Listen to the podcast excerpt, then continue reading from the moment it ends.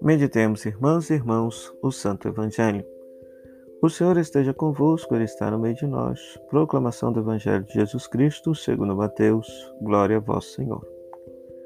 Naquele tempo, Jesus voltou a falar em parábolas aos sumos sacerdotes e aos anciãos do povo, dizendo: O reino dos céus é como a história do rei que preparou a festa de casamento do seu filho e mandou seus empregados para chamar os convidados para a festa, mas esses não quiseram vir.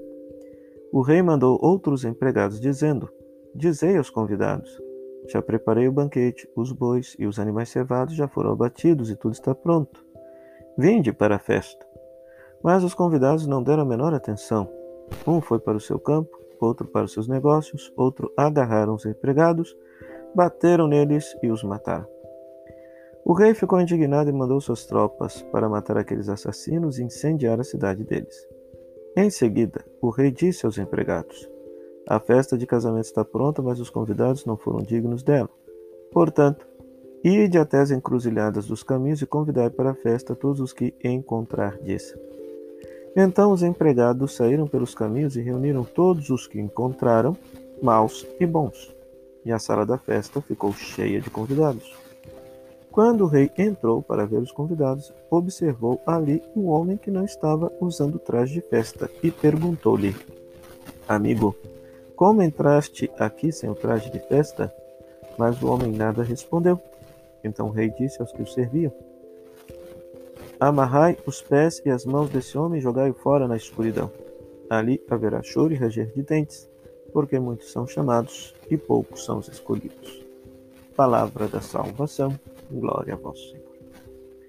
Querido irmão, querido irmão, que diz este texto? Este texto é mais uma parábola de Jesus no Evangelho de Mateus, capítulo 22, versículo 14, no qual ele assemelha o reino de Deus, o reino dos céus, a uma festa de casamento que o rei preparou para o seu filho, que os convidados todos declinaram, inventaram desculpas para não entrar nesta festa ah, quando o rei mandou os empregados para chamar estes, eh, eh, para chamar os convidados, os empregados, os convidados mataram muitas vezes esses empregados.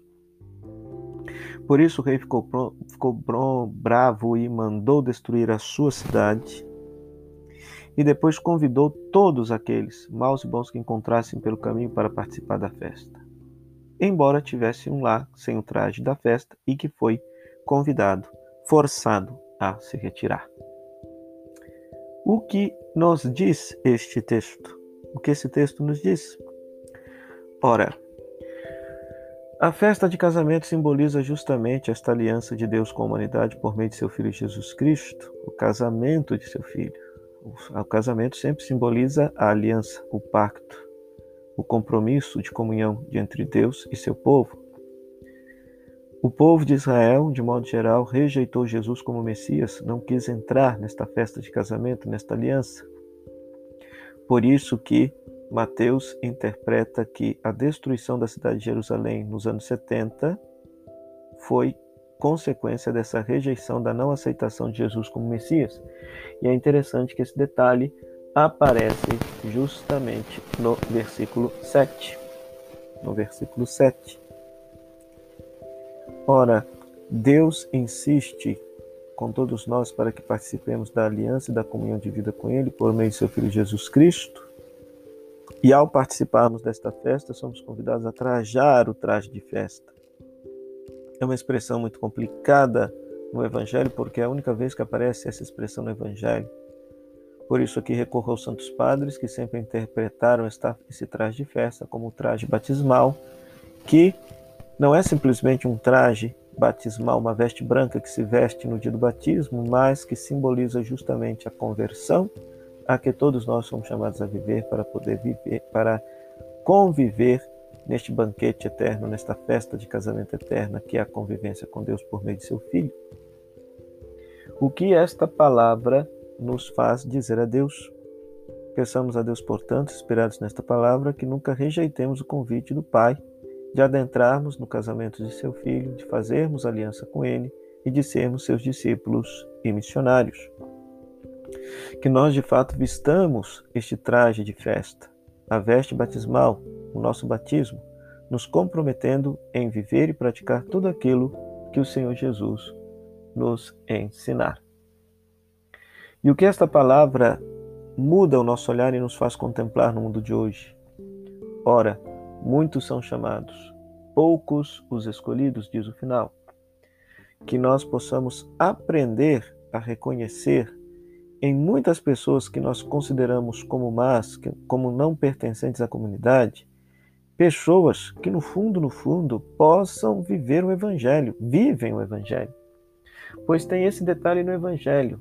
A sala ficou cheia de convidados, maus e bons, vai dizer o Evangelho. Convidou todos, todos, todos. E a sala ficou cheia de convidados, maus e bons. Então, muitos que nós falamos que são maus, de repente são dignos de participar do banquete do reino. E muitos que nós achamos que são bons, na verdade, são indignos de participar do banquete celestial. Então, que o nosso olhar mude acerca da visão e concepção que temos acerca das pessoas. Para isso, que o Senhor derrame sobre nós a sua bênção. O Senhor esteja conosco, Ele está no meio de nós, que a bênção de Deus Todo-Poderoso, Ele que é Pai, Filho e Espírito Santo, desça sobre você e permaneça para sempre. Amém. Até amanhã, se Deus quiser.